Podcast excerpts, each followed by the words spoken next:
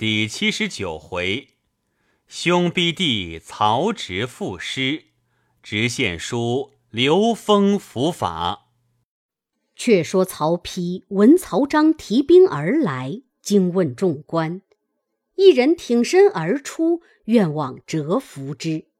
众视其人，乃谏议大夫贾逵也。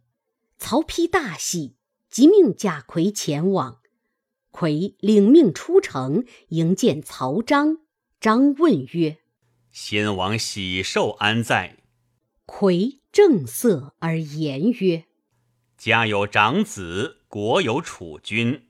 先王喜寿，非君侯之所宜问也。”张默然无语，乃与贾逵同入城，至宫门前，逵问曰：“君侯此来？”与奔丧也，与征魏也。张曰：“吾来奔丧，别无一心。”夔曰：“既无一心，何故带兵入城？”张及时斥退左右将士，只身入内拜见曹丕。兄弟二人相抱大哭。曹彰将本部军马尽交与曹丕。批令张回鄢陵自守，张拜辞而去。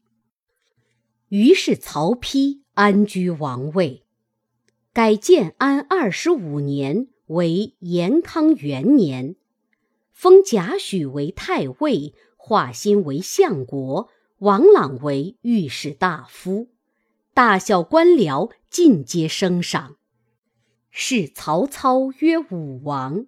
葬于邺郡高陵，令于禁、董志陵事。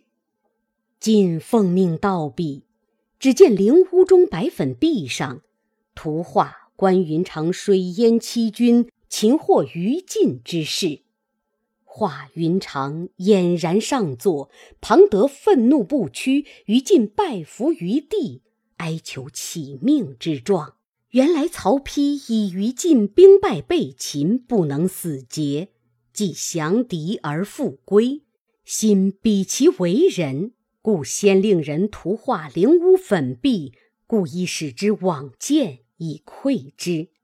当下于禁见此画像，又羞又恼，气愤成病，不久而死。后人有诗叹曰。三十年来说旧交，可怜临难不忠曹。知人未向心中实，画虎今从骨里苗。却说华歆奏曹丕曰：“燕陵侯已交割军马，赴本国去了。临淄侯侄、萧怀侯雄二人竟不来奔丧，理当问罪。”丕从之，即分遣二十往二处问罪。不一日，萧怀使者回报：萧怀侯曹雄拒罪，自缢身死。批令厚葬之，追赠萧怀王。又过了一日，临淄使者回报说：临淄侯日与丁仪、丁义兄弟二人酣饮，背慢无礼。闻使命至，临淄侯端坐不动。丁仪骂曰：“昔者先王本欲立吴主为世子，被谗臣所阻。今王丧未远，便问罪于骨肉，何也？”丁义又曰：“据吴主聪明冠世，自当承嗣大位，今反不得力。汝那庙堂之臣，何不识人才若此？”临淄侯因怒，斥武士将臣乱棒打出。丕闻之大怒，即令许褚领虎卫军三千，火速至临淄，擒曹植等一干人来。楚奉命引军至临淄城，守将拦阻，楚力斩之，直入城中，无一人敢当锋锐，竟到府堂。只见曹植与丁仪、丁义等尽皆醉倒，楚皆缚之，在于车上，并将府下大小属官进行拿界邺郡，听候曹丕发落。批下令，先将丁仪、丁义等进行诛戮。丁仪字正礼，丁义字敬礼，沛郡人，乃一时文士。及其被杀，人多悉之。却说曹丕之母卞氏听得曹雄意死，心甚悲伤。忽又闻曹植被擒，其党丁仪等已杀，大惊，即出殿召曹丕相见。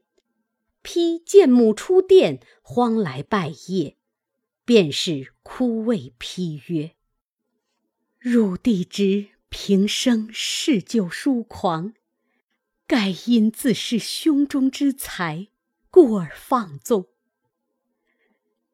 汝可念同胞之情，存其性命，吾至九泉，亦瞑目也。批曰：“儿亦深爱其才，安肯害他？今正欲借其性儿，母亲勿忧。”便是洒泪而入。批出偏殿，召曹植入见，画心问曰。使来莫非太后劝殿下勿杀子建乎？批曰：“然。”心曰：“子建怀才抱志，终非池中物。若不早除，必为后患。”批曰：“母命不可违。”心曰：“人皆言子见出口成章，臣未深信。”诸尚可召入以才试之，若不能，即杀之；若果能，则贬之，以绝天下文人之口。丕从之。须臾，曹植入见，惶恐伏拜请罪。丕曰：“吾与汝情虽兄弟，亦属君臣，汝安敢恃才灭礼？”昔先君在日，汝常以文章夸示于人；吾深疑汝必用他人代笔。吾今献汝行七步，吟诗一首。若果能，则免一死；若不能，则从重治罪，绝不姑恕。直曰：“愿起题目。”石殿上悬一水墨画。画着两只牛斗于土墙之下，一牛坠井而亡。批指画曰：“即以此画为题，诗中不许犯着‘二牛斗墙下，一牛坠井死’字样。”执行七步，其诗已成。诗曰：“两肉齐道行，头上戴凹骨。”相遇快山下，须起香堂突。耳敌俱不刚，一肉卧土枯。非是力不如，盛气不泄毕。曹丕及群臣皆惊。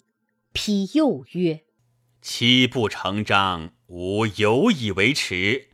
汝能应声而作诗一首否？”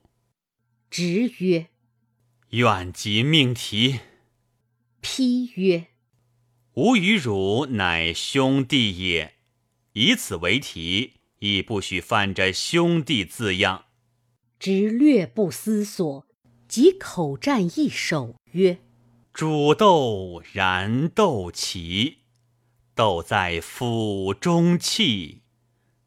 本是同根生。”相煎何太急？曹丕闻之，潸然泪下。其母便氏从殿后出曰：“兄何逼弟之甚也？”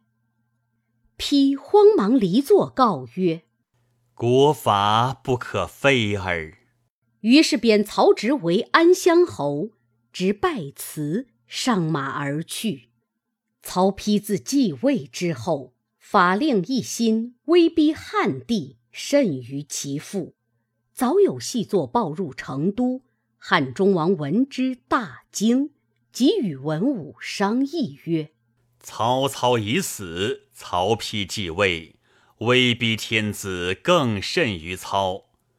东吴孙权拱手称臣，故欲先伐东吴，以报云长之仇；次讨中原，以除乱贼。”言未毕，廖化出班，哭拜于地曰：“关公父子遇害，是刘封、孟达之罪，岂诛此二贼？”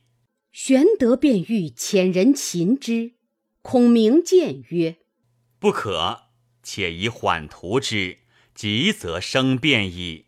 可生此二人为郡守，分调开去，然后可擒。”玄德从之，遂遣使生刘封去守绵竹。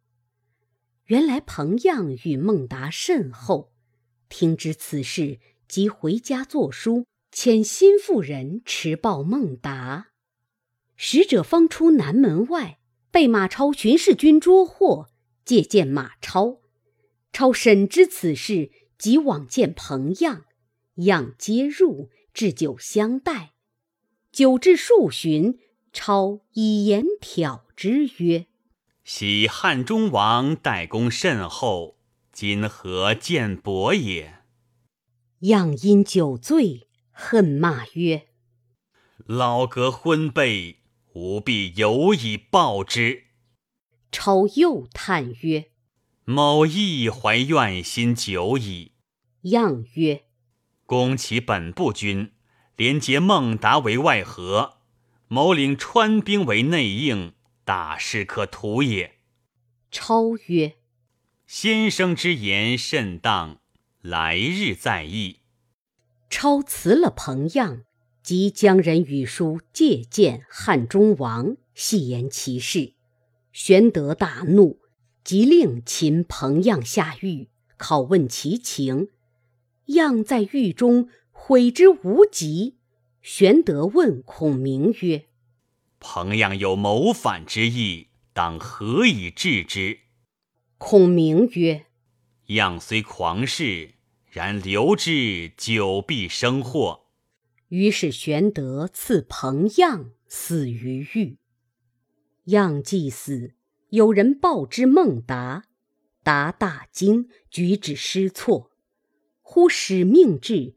调刘封回守绵竹去气，孟达慌请上庸房陵都尉申丹、申仪弟兄二人商议曰：“我与法孝直同有功于汉中王，今孝之已死，而汉中王忘我前功，乃欲见害，为之奈何？”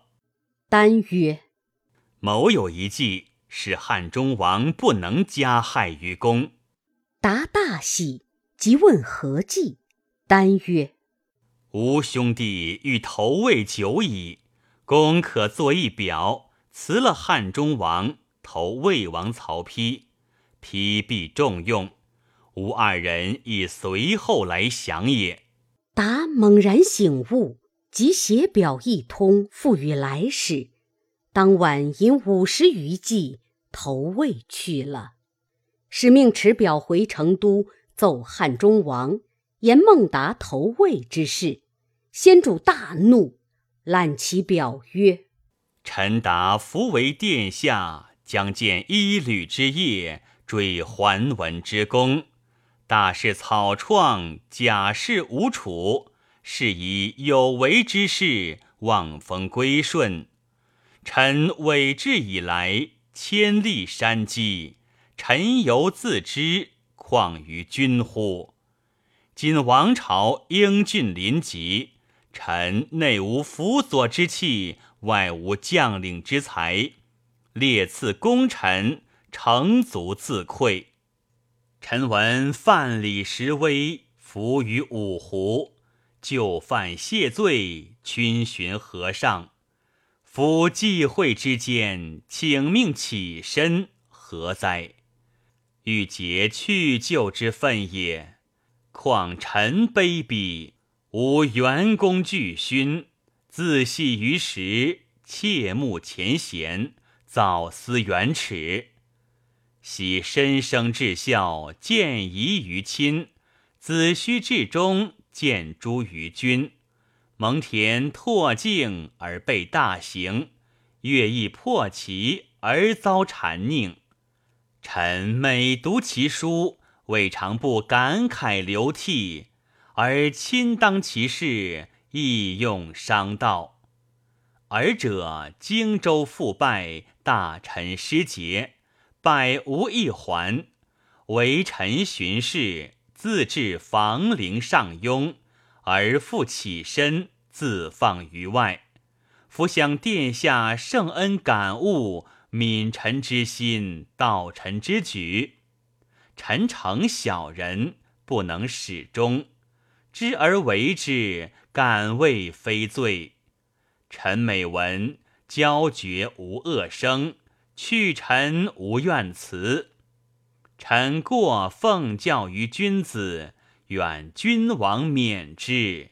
臣不生惶恐之志。玄德看毕，大怒曰：“匹夫叛吾，安敢以文辞相戏也！”即欲起兵擒之。孔明曰：“可就遣刘封进兵，领二虎相并。”刘封或有功，或败绩，必归成都。救而除之，可绝两害。玄德从之，遂遣使到绵竹，传谕刘封。封受命，率兵来擒孟达。却说曹丕正据文武议事，忽近臣奏曰：“蜀将孟达来降。”丕召入问曰：汝来此，莫非诈降乎？答曰：“臣为不救关公之危，汉中王欲杀臣，因此拒罪来降，别无他意。”曹丕尚未准信，忽报刘封引五万兵来取襄阳，单诺孟达厮杀。丕曰：“汝既是真心，便可去襄阳。”取刘封首级来，孤方准信。